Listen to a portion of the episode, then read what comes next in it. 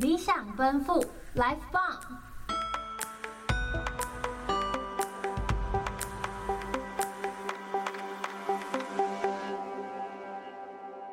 理想奔赴，Life Bomb，，让声音直达你的灵魂深处，Turn it up！大家好，我们是 Beside You，我是 Luna，我是 Livy。哎，Luna，你之前有浮潜的经验吗？没有哎，因为我不会游泳，所以就是对于水的一切都蛮害怕的。哦、呃，其实我也不会游泳，我就是基本上也是，如果我自己在深海，应该会死掉那种。就是我只会这些简单的那种狗爬式啊，什么打水之类的。哦，好，那我现在要跟大家分享的是我的浮潜经验，因为毕竟台湾四面环海，很多地方可以浮潜。然后我家又住在东港那边，也就是小琉球坐船的地方。但是我都没有去小琉球浮潜过，有点奇怪哦。那我自己在垦丁浮潜的时候啊，就我每一年几乎是每一年都会去那边浮潜个一两次。那近几年我都有明显的感受到垃圾变多这个问题。有时候浮潜到一半，然后就会有一些什么 sneakers 的标装，然后飘过来，嗯，怎么会有这个啊？是观光客变多吗？我觉得可能不是观光客的问题，诶，我觉得。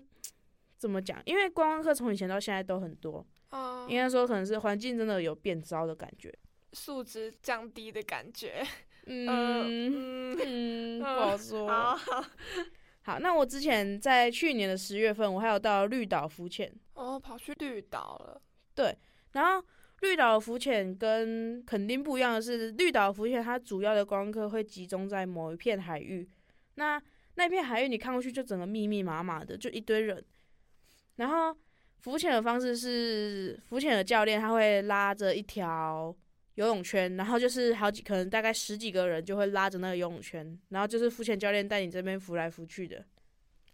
那这样体验感会不会不好啊？其实我当下是觉得有点怎么讲？我觉得对我来说，我觉得没有很舒服，因为那个环境，然后就你周围都是人，然后你。然后包括潜水的人也会可能就在你下面，你就看着他们潜水，然后在那边看着他们跟鱼玩，然后你自己玩不到，对，然后可能还会被可能还会被他们可能要上来啊，然后他可能还会踢到你或什么的，就太拥挤了，我觉得。对，然后还有问题是，我不确定那边是可不可以面包，就是喂食那些鱼，因为当初是那个教练直接给我们面包去喂那些鱼，然后我看其他的业者好像也都是这样子，但是。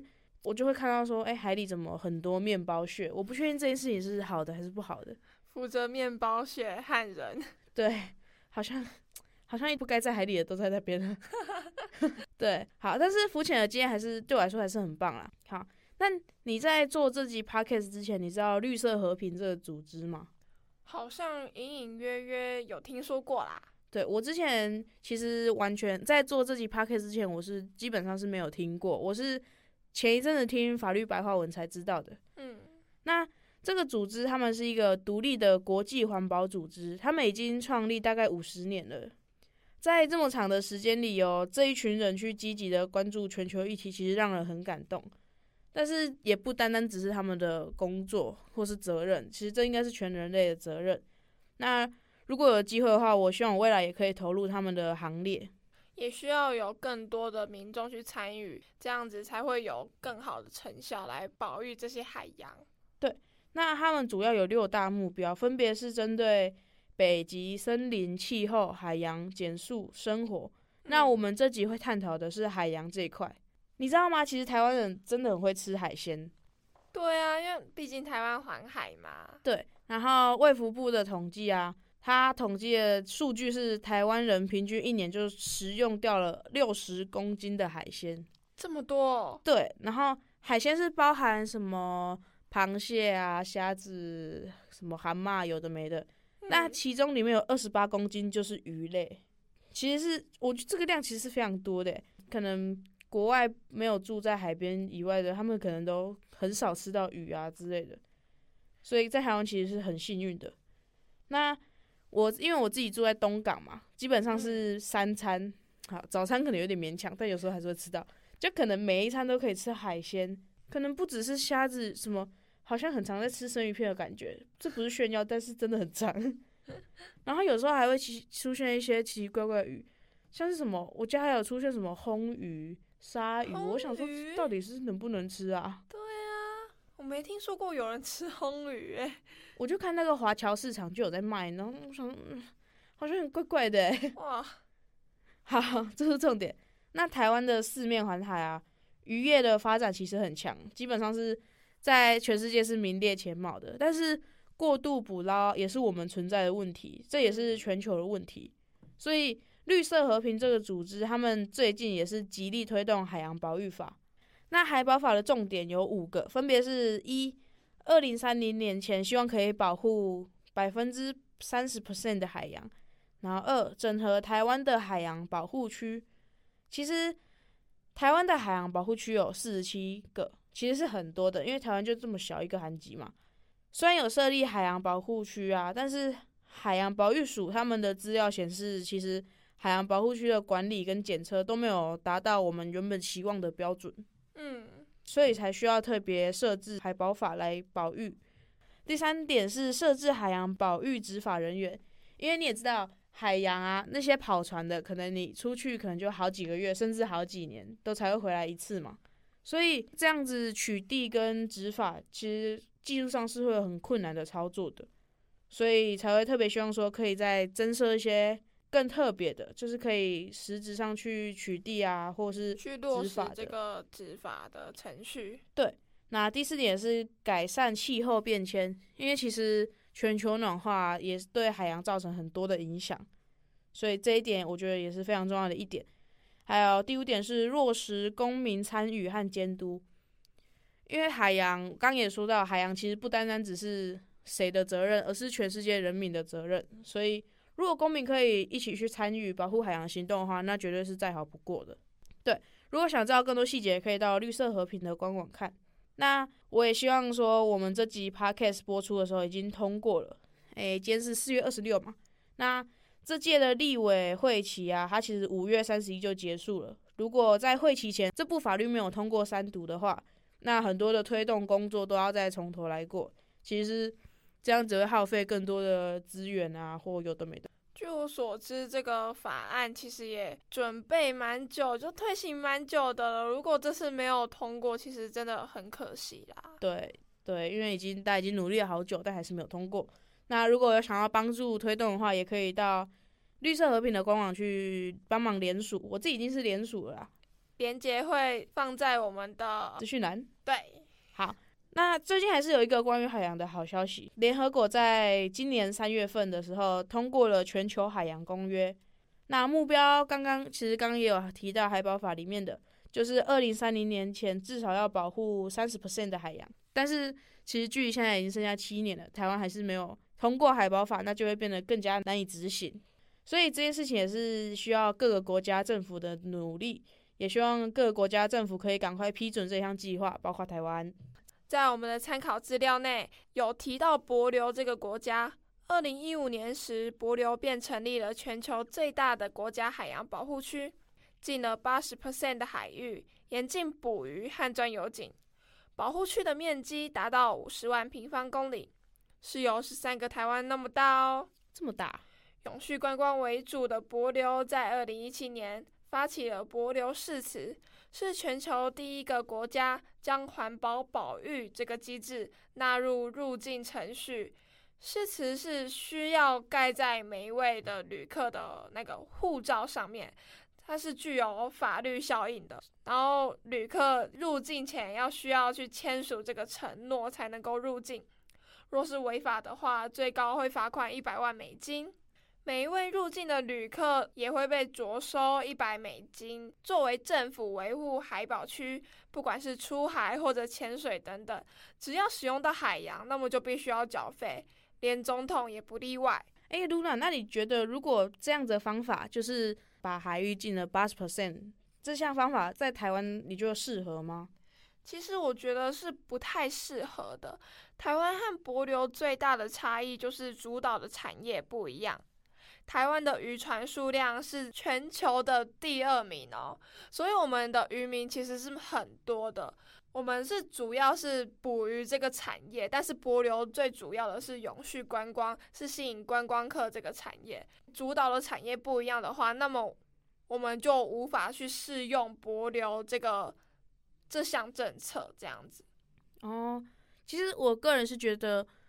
台湾虽然有很多的渔业，但是其实有一部分是有观光产业的。嗯。那我觉得说不定，如果换一种方式啊，就是去管制的话，说不定也是可以达到不错的成效。我记得在看那些资料的时候，帛琉好像已经，他们通过这一项计划，好像已经回复了很多的海洋资源。对啊，对，其实这件事情是可以看到成效的。那如果台湾说不定也可以引用类似的方法。那除了我们刚刚提到的问题以外，我们今天还想要探讨的是珊瑚的问题。因为台湾四面环海，其实有不少的地方是有珊瑚的，像是小琉球、垦丁啊等等的。那露娜，你知道为什么珊瑚会白化吗？为什么啊？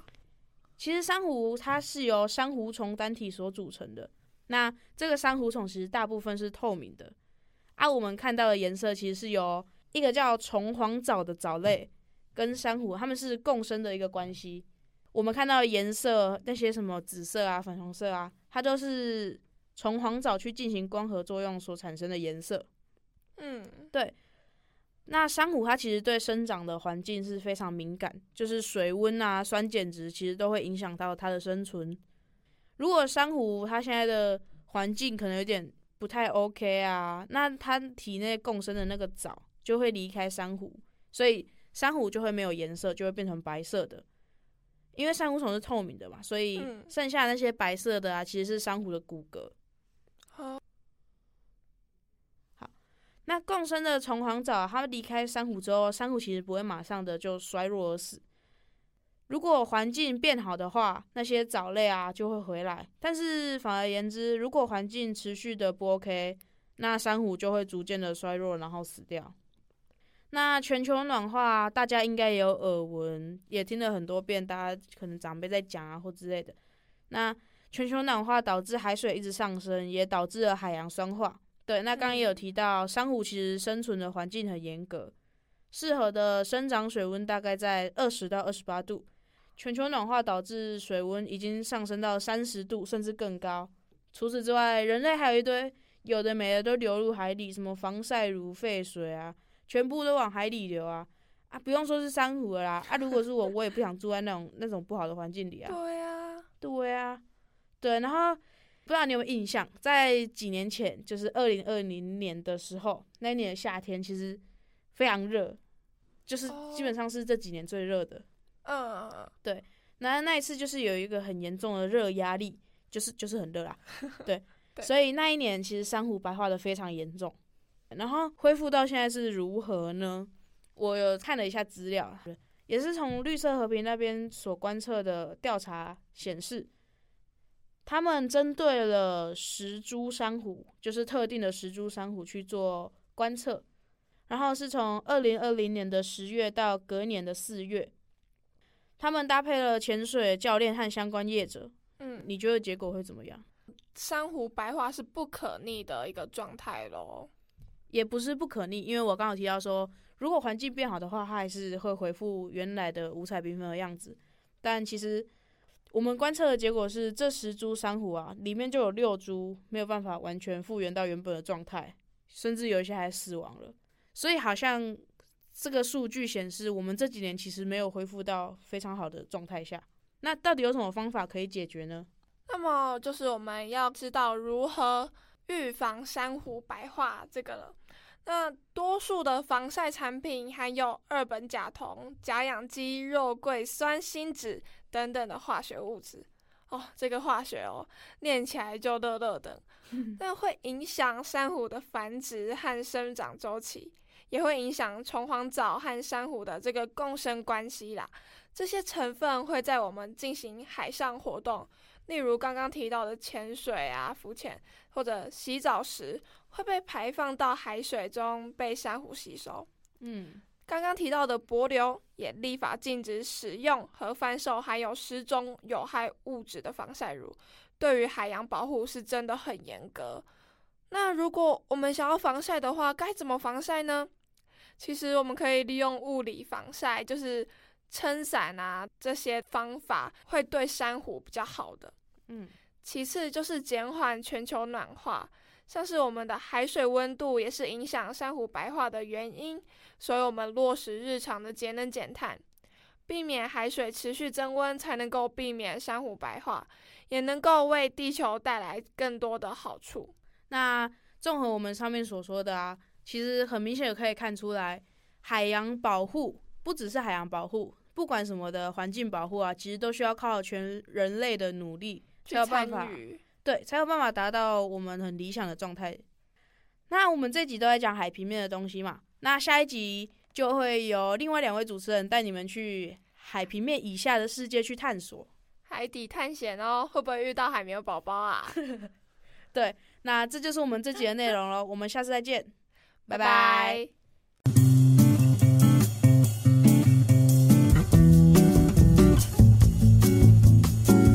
海洋是所有生命的归属，而保护这片蔚蓝景色是我们人类的职责。